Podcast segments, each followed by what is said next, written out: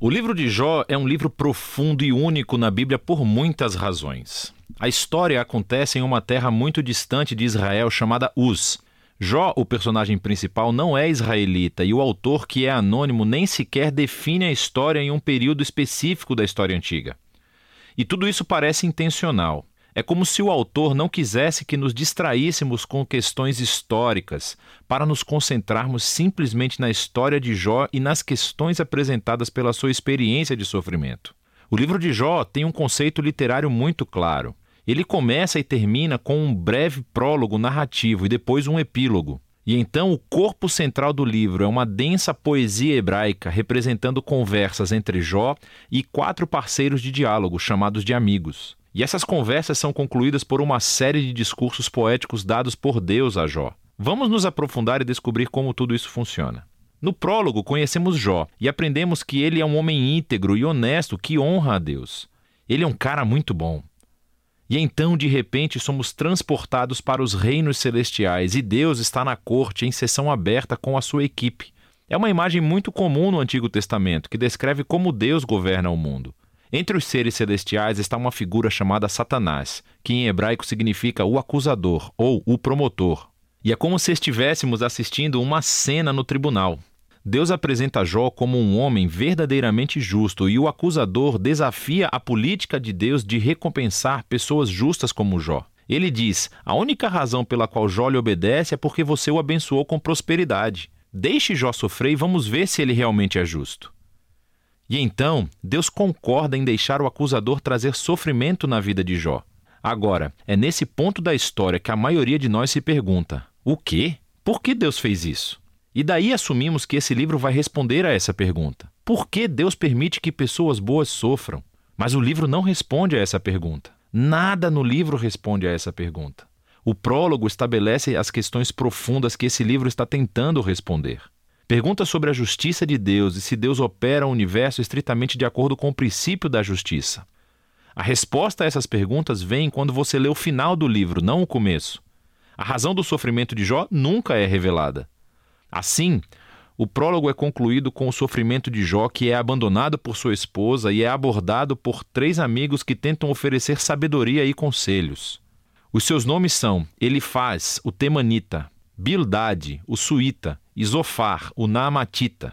E tal como Jó, nenhum deles é israelita. Eles representam as filosofias predominantes do Oriente Próximo sobre Deus, o sofrimento e a condição humana. E isso nos leva para a parte principal do livro.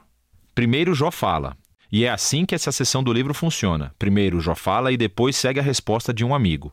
Então Jó responde ao amigo e outro amigo responde à resposta de Jó, e assim por diante durante três ciclos. Todo esse debate se concentra em três questões.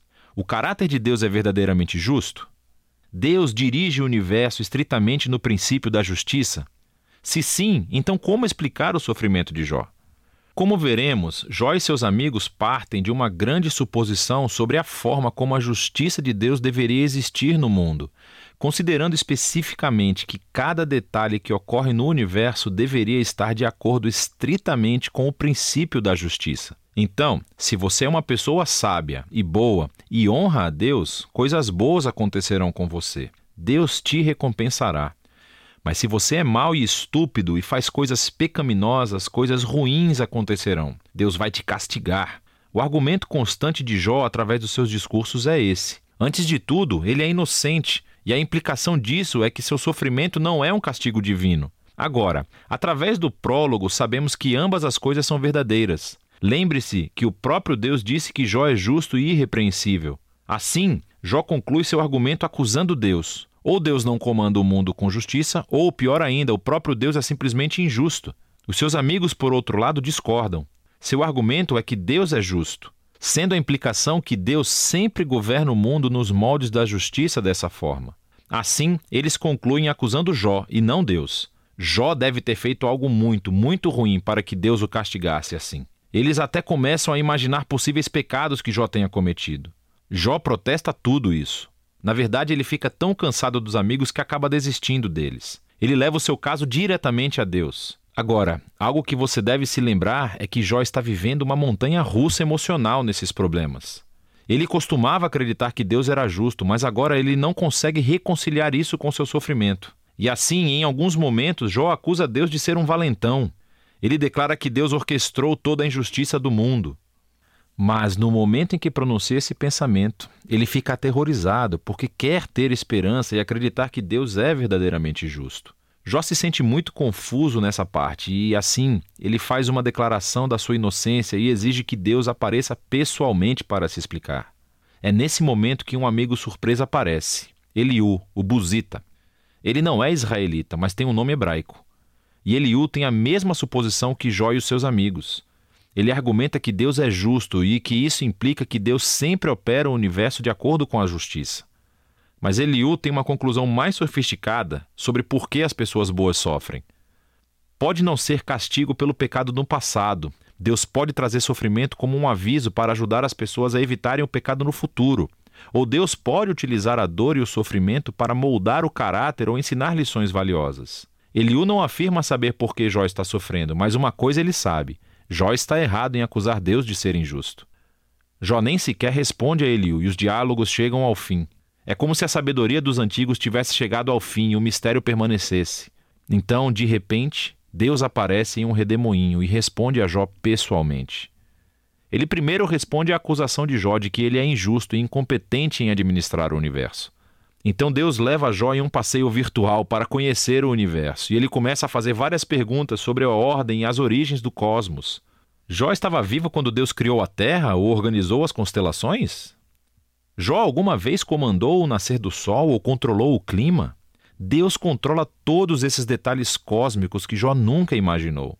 Então Deus começa a entrar em detalhes, descrevendo os hábitos únicos de pastoreio de cabras da montanha e como os servos dão à luz, ou mesmo os padrões de alimentação dos leões e jumentos selvagens. Mas por que tudo isso? Você se lembra da suposição de Jó e seus amigos sobre como é que Deus governa o mundo de acordo com a justiça? Debaixo dessa suposição existe outra ainda mais profunda que Jó e seus amigos têm uma perspectiva suficientemente ampla sobre a vida para fazer tal afirmação sobre como Deus deveria governar o mundo.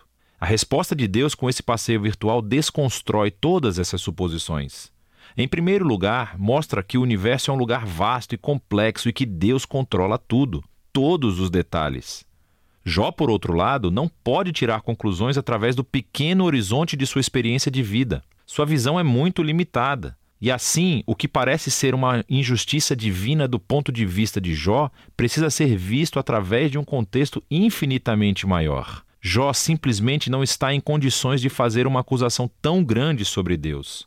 Após o passeio virtual, Deus pergunta a Jó se ele gostaria de microgerenciar o mundo por um dia, de acordo com o princípio de justiça que Jó e os seus amigos presumiram castigando todos os atos malignos de cada pessoa a cada momento com a retribuição precisa. O fato é que agir com justiça no mundo como o nosso é algo extremamente complexo. Nunca é preto no branco, como Jó e os seus amigos parecem pensar. O que leva ao último ponto de Deus. Ele começa descrevendo essas duas criaturas fantásticas, Behemote e Leviatã, que algumas pessoas acham que são representações poéticas de um hipopótamo e um crocodilo. Mas, mais provavelmente, eles se referem a criaturas conhecidas na mitologia do Oriente Próximo, que são usadas em outros lugares da Bíblia como símbolos da desordem e perigo que existem no mundo bom de Deus. Essas criaturas não são malvadas. Na verdade, Deus tem bastante orgulho delas, mas elas também não oferecem segurança. O ponto é que o mundo de Deus é incrível e muito bom, mas não é perfeito nem sempre seguro. O mundo de Deus tem ordem e beleza, mas também é selvagem e às vezes perigoso, assim como essas duas criaturas fantásticas. E assim, voltamos à grande questão do sofrimento de Jó. Por que há sofrimento no mundo de Deus? Seja causado por terremotos, animais selvagens ou por outros humanos, Deus não explica o porquê. O que ele diz é que vivemos em um mundo extremamente complexo e surpreendente, que, pelo menos por agora, não foi projetado para evitar o sofrimento. Essa é a resposta de Deus. Jó desafiou a justiça de Deus. Deus responde que Jó não tem conhecimento suficiente sobre o nosso universo para fazer tal afirmação. Jó exigiu uma explicação completa de Deus. E o que Deus pediu a Jó foi a confiança em sua sabedoria e caráter. E assim, Jó responde com humildade e arrependimento. Ele pede desculpas por acusar a Deus e reconhece que passou dos limites. Então, de repente, o livro conclui com um breve epílogo. Primeiro, Deus diz que os amigos de Jó estavam errados, que as suas ideias sobre a justiça de Deus eram simples demais e não eram completamente verdadeiras à luz da complexidade do mundo ou da sabedoria de Deus. E então, Deus diz que Jó falou corretamente sobre ele. Isso é surpreendente porque não se aplica a tudo o que Jó disse. Quer dizer, sabemos que Jó tirou conclusões precipitadas e erradas, mas ainda assim Deus aprova a luta de Jó. Como Jó veio honestamente diante de Deus com toda a sua emoção e dor e simplesmente queria falar com o próprio Deus. E Deus diz que esse é o caminho certo para processar tudo isso, através da luta em oração. O livro é concluído com a restauração da saúde, da família e das riquezas de Jó, não como uma recompensa por seu bom comportamento, mas simplesmente como um generoso presente de Deus. E esse é o final do livro. Assim, o livro de Jó não revela o enigma de por que coisas ruins acontecem a pessoas boas. Pelo contrário, nos convida a confiar na sabedoria de Deus quando deparamos com o sofrimento, em vez de tentar descobrir as razões para isso. Quando procuramos razões, a nossa tendência é de simplificar Deus.